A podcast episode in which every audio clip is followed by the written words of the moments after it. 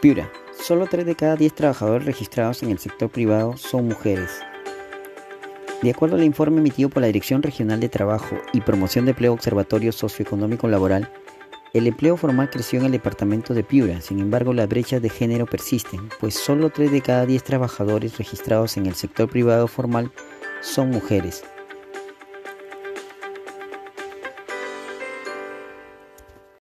Construcción de nuevo hospital de Sullana supera el 12% de avance físico. Con una inversión que supera los 282 millones de soles, la obra del nuevo hospital de Sullana es la obra más importante que ejecuta actualmente la reconstrucción con cambios en toda la región, según lo informó el director regional de la institución, ingeniero Martín Mejía Coronado. El hospital es la obra más grande que se viene ejecutando por la reconstrucción con cambios en el marco del acuerdo de gobierno a gobierno con el Reino Unido. Es un contrato especial que permite dar facilidades para avanzar los procesos de modelo y construcción y así acortar los plazos de ejecución.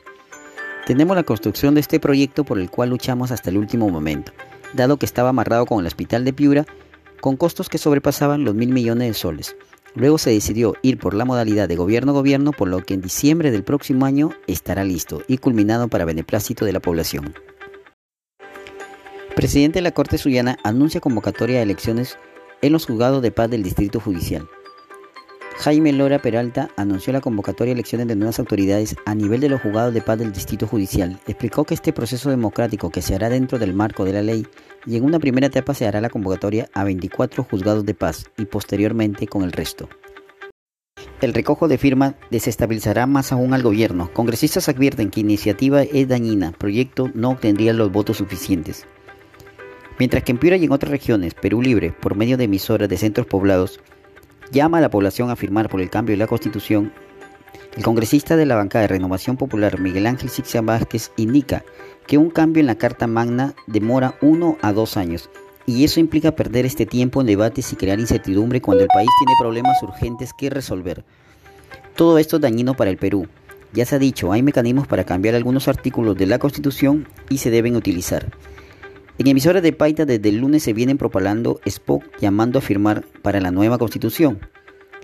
El congresista Wilmar Valera señaló que Perú Libre ha presentado un proyecto para el cambio de la constitución, el cual se verá en la comisión respectiva y luego ir al Pleno, pero no tendría el respaldo suficiente para ser aprobado.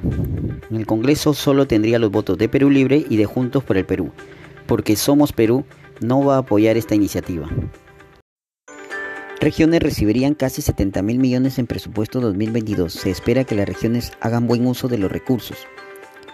Cantidad que sería un 30% más de lo que administra el gobierno central, indicó presidente de la Asociación de Contribuyentes del Perú, José Ignacio Beteta.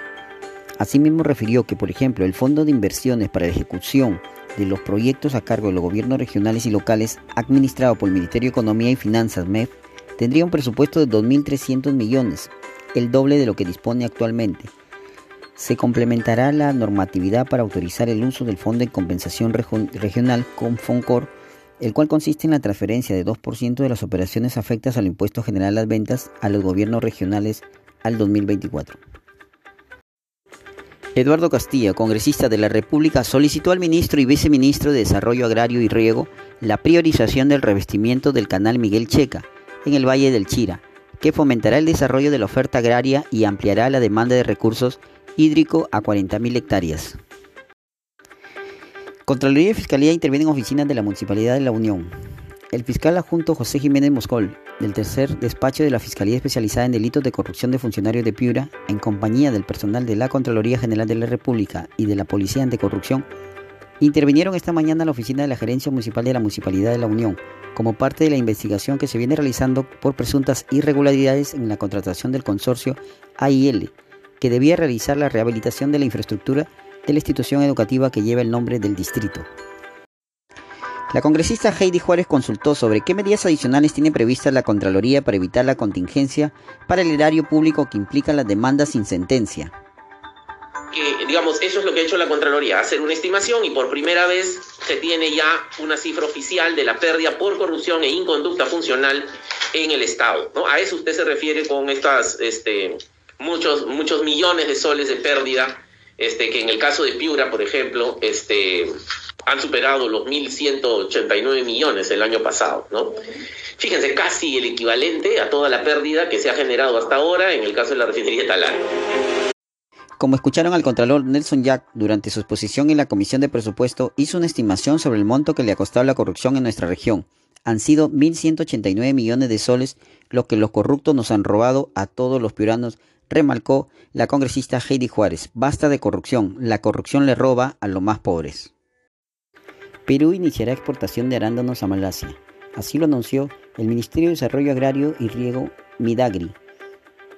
El Servicio Nacional de Sanidad Agraria de Perú, SENASA, como brazo estratégico del Midagri, logró concretar estos acuerdos y será el responsable de asegurar mediante la certificación fitosanitaria que se cumplan con los requisitos establecidos por ambos países. Malasia es una nueva oportunidad para los arándanos peruanos, que se suman a los 58 mercados a los que ya tiene acceso. Entre los principales tenemos a Estados Unidos, Países Bajos, China, Reino Unido, Canadá, España, Inglaterra, entre otros. El Perú se ha consolidado como primer país portador de arándanos a nivel mundial, logrando enviar en la última campaña 162.459 toneladas producidas principalmente en Piura, La Libertad, Lima, Ica, Ancas y Moquegua. Cumpliendo con su promesa de trabajar por la agricultura de la región Piura, la congresista Cruz María Zetachunga ha conseguido que la Comisión Agraria del Congreso realice su primera sesión descentralizada en la ciudad de Piura. Este pedido fue realizado por la congresista Zetachunga desde la primera sesión de la Comisión Agraria.